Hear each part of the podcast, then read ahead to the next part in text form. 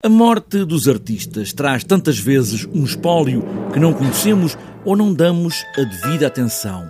Mário Cesarini, para além de poeta e de tudo, era também pintor, artista de artes plásticas. É isso que traz esta exposição, agora neste tributo, em exibição no CCB. Cesarini, de cor e salteado, ou de cor e salteado, que José Manuel dos Santos diz ser um novo olhar mais de perto da pintura de Cesarini. Durante muitos anos, pensava-se que o Mário Cesarini era um poeta, um grande poeta que fazia umas pinturas. Hoje sabe-se também é um grande pintor pela sua originalidade, pelo seu pioneirismo, pela sua capacidade de criar os meios para os fins que queria atingir nas suas obras.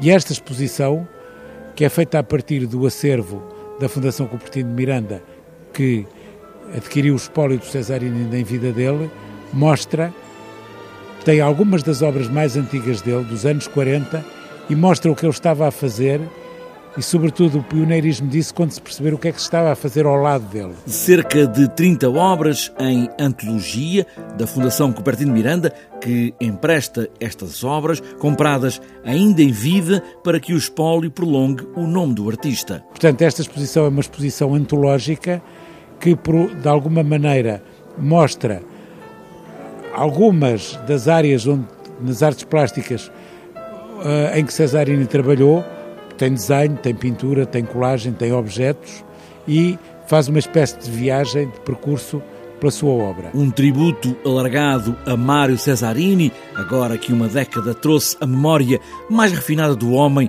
e do artista completo, um tributo que José Manuel dos Santos diz ser um tributo alargado a outros locais, palavras, ideias Cesarini e música. Este tributo também vai ter outras dimensões menos conhecidas. Uma delas, por exemplo, é a relação do Mário Cesarini com a música.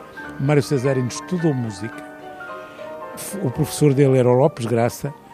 Houve uma altura que o pai, que queria que o Mário o pai tinha uma oficina de ourives, queria que o Mário Cesarini continuasse o negócio e, portanto, não gostava daquilo que o pudesse dispersar ou distrair disso e, portanto, deixou de lhe pagar as lições.